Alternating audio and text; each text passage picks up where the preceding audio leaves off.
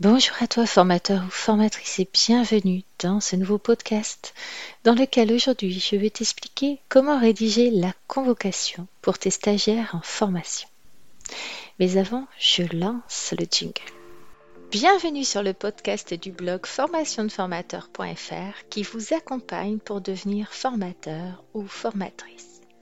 Je suis Nathalie Mollier, formatrice depuis plus de 20 ans et sur ce podcast, je vous donne mes trucs et astuces pour animer vos formations actuelles ou futures. Vous me suivez? Alors, c'est parti pour un nouveau podcast. Alors aujourd'hui, on parle de l'invitation ou de la convocation à une session de formation. Alors, on va en parler pour plusieurs raisons. Parce que d'une part, euh, tu vas peut-être devoir la rédiger toi-même un jour, mais aussi parce que il est important que tu saches ce que tes apprenants vont trouver ou pas dans cette convocation invitation. Donc si c'est pas toi qui la rédige, eh bien identifie la personne en charge de la rédaction de ce document chez ton donneur d'ordre par exemple et demande à lire cette convocation avant qu'elle soit envoyée au stagiaire afin de vérifier certaines petites choses comme je te l'explique maintenant. Tout d'abord, on va parler terminologie, parce que j'en ai peut-être certains d'entre vous qui m'écoutez aujourd'hui, euh, qui se disent, attends, elle a convocation, elle a dit invitation, alors qu'est-ce qui est bon, qu'est-ce qu'il faut dire ou pas? Eh bien, premièrement, en fait, c'est un document qui est obligatoire.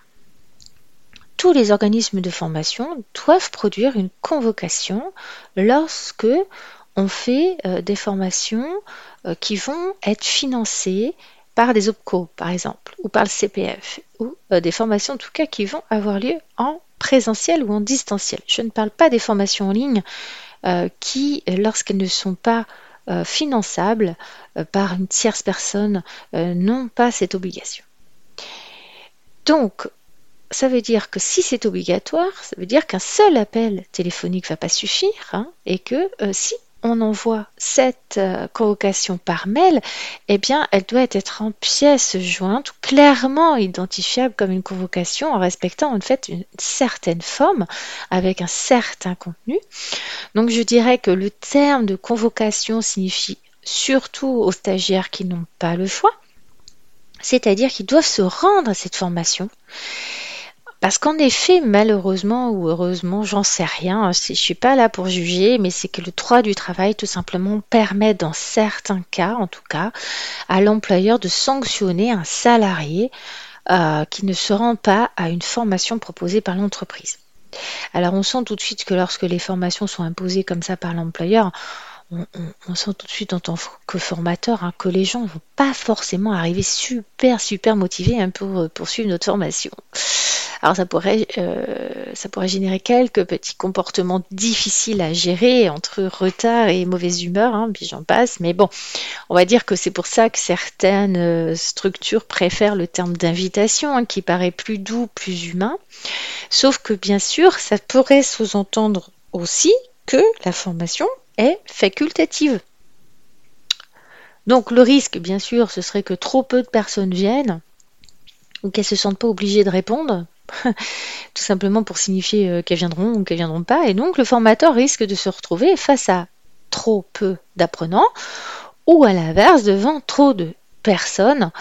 Donc soyons clairs, en fait, personnellement, je préfère le terme convocation parce qu'il n'est pas équivoque, même s'il peut sembler un peu autoritaire, mais il a le mérite d'être facilitateur pour tout le monde parce que le stagiaire, il sait ben, qu'il n'a pas le choix, il faut qu'il vienne, il va bloquer la date du coup dans son agenda, puis le formateur, lui, ben, il sait combien de personnes il va devoir former, et puis il peut un peu... Euh, peut ainsi en fait se préparer, préparer ses jeux de rôle, ses mises en situation s'il en a, etc., ses exercices pratiques. Et puis franchement, c'est quand même plus pratique pour l'organisation matérielle de la journée de savoir le nombre de personnes qu'on va euh, former, puisque ça nous permet de choisir le meilleur type de salle euh, lorsque nous sommes en présentiel, mais aussi le meilleur logiciel lorsque nous sommes en distanciel, et euh, le nombre de chaises, le nombre de postes informatiques par exemple, de chevalets, enfin les, les nombres de supports, enfin bref, bref. En fait, c'est super important pour notre pédagogie de formateur. Mais alors, à quoi ça sert une convocation?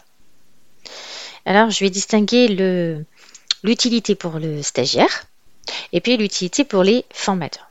Alors, déjà, pour les stagiaires. Tout simplement, la convocation, elle sert à transmettre un certain nombre d'éléments fondamentaux pour ton apprenant afin de faciliter tout simplement ton travail à toi. Parce qu'elle va reprendre l'intitulé de la formation, les objectifs, son programme. Elle va donc reprendre aussi les prérequis indispensables pour assister à la formation, le niveau qui va être demandé, les dates, les horaires, le plan d'accès. Donc des choses qui sont fondamentales. C'est pour ça qu'il faut que tu vérifies, toi, euh, qu'elle comporte en fait les éléments dont tu as besoin euh, pour euh, que tes apprenants se préparent. Parce que par exemple, si tu, ils doivent avoir fait un QCM ou un positionnement avant le démarrage de la formation, ou s'ils doivent avoir lu telle ou telle documentation ou apporté telle ou telle chose, c'est bien que ce soit précisé dans cette convocation, bien évidemment. Alors pour toi, à quoi ça te sert? Bah, cette convocation va te servir déjà à identifier clairement tes futurs apprenants, puisqu'elle est nominative. Donc ça veut dire que tu sais euh, les noms, les prénoms, les postes euh, des personnes qui vont suivre ta formation, ainsi que leur niveau. Euh, par, sont débutants, confirmés, experts, intermédiaires, etc. Et puis le nombre de personnes que tu vas former. Donc du coup, tu pourras préparer au mieux ta pédagogie, ton contenu, puis l'adapter notamment en termes de durée, euh, par rapport aux exercices pratiques. Et puis bien sûr, ça va te permettre de t'organiser en termes logistiques en choisissant la bonne taille de salle, le nombre de chaises, le tableau papier, les matériels pédagogiques, les supports à remettre si tu es en présentiel. Et puis bien sûr, en distanciel, de choisir le meilleur euh, logiciel pour euh, la transmission de ta formation, avec ou sans euh, tableau blanc numérique, etc. Enfin, il y, a, tellement de choses et d'outils qu'il va falloir que tu choisisses, que ce soit en présentiel ou en distanciel, qui sont liés au nombre de participants et à leur niveau, bien sûr. Alors, revenons à notre convocation et maintenant, nous allons voir ensemble ce qu'elle doit contenir. Alors, en premier lieu, déjà, il faut savoir que normalement, c'est un document écrit envoyé individuellement par courrier ou par mail, mais nominatif. Donc normalement, elle doit être envoyée un mois avant la formation à chaque stagiaire. Parfois, c'est le cas plus en amont lorsqu'il s'agit, tu sais, d'un parcours de formation long, par exemple, hein, sur neuf mois, bien sûr. Euh, parfois dans des délais plus courts, lorsque les dates ont déjà été calées avec les stagiaires en amont. Euh, donc la convocation, elle va comprendre des items obligatoires et puis d'autres qui sont plutôt conseillés car ils vont être très pratiques pour euh, l'apprenant et le formateur. Alors, en gros, qu'est-ce qu'elle va comprendre? Au minimum, je dirais le nom et les coordonnées complètes du stagiaire, le nom et son poste occupé, peut-être ceux des nos autres participants, en tout cas l'intitulé de la formation, les objectifs pédagogiques, les prérequis, le niveau demandé pour assister à cette formation, la préparation préalable nécessaire pour assister à cette formation si besoin, bien sûr, hein. le programme en quelques lignes, le nom et prénom du ou des formateurs, ainsi si tu animes euh, seul ou avec plusieurs autres intervenants, euh, le lieu de la formation, précisant bien sûr euh, le bâtiment, le nom de la salle si besoin, lorsque les espaces sont très grands, les horaires de début et de fin, avec les horaires de pause repas. Ça permet aux stagiaires de savoir à quel moment ils pourront passer des coups de téléphone, par exemple, ou envoyer des mails. Et puis, bien évidemment, très très important, le plan d'accès et les coordonnées du lieu avec l'adresse complète ou les coordonnées GPS, etc. Euh, si euh, c'est une euh, formation en présentiel. On peut bien sûr joindre des documents en plus. Tu peux mettre un questionnaire de niveau. bien évidemment, il faut vérifier auprès de la personne qui envoie cette convocation, si ce n'est pas toi, qu'elle a bien pensé à le faire. Donc, parfois tu vas être amené à toi pour toi-même à rédiger euh, cette euh, convocation. Donc, euh, je te, l'enseigne par exemple dans ma formation, créer sa formation en présentiel et créer ses formations en distanciel aussi.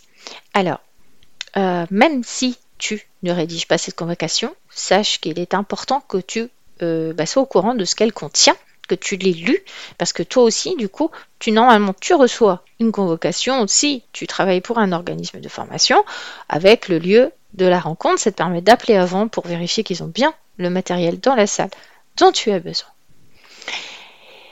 Et eh bien maintenant, c'est à toi de jouer. Est-ce que tu as peut-être des habitudes différentes pour euh, les convocations? Quelle rubrique tu mets à l'intérieur ou que tu ne mettrais pas par rapport à ce que je t'ai dit? N'hésite pas à m'en parler dans les commentaires et je te dis à très vite pour un nouveau podcast. Merci de m'avoir écouté. En complément de ce podcast, j'ai écrit un article détaillé sur ce sujet que je vous invite à lire sur mon blog formationdeformateur.fr. Encore merci pour votre attention. Je vous dis à bientôt pour un prochain podcast du blog formationdeformateur.fr. En attendant, n'hésitez pas à vous rendre sur le blog pour consulter les derniers articles et pourquoi pas vous abonner pour ne rien rater. Et si vous avez aimé ce podcast, vous pouvez me laisser un avis et une note. À très vite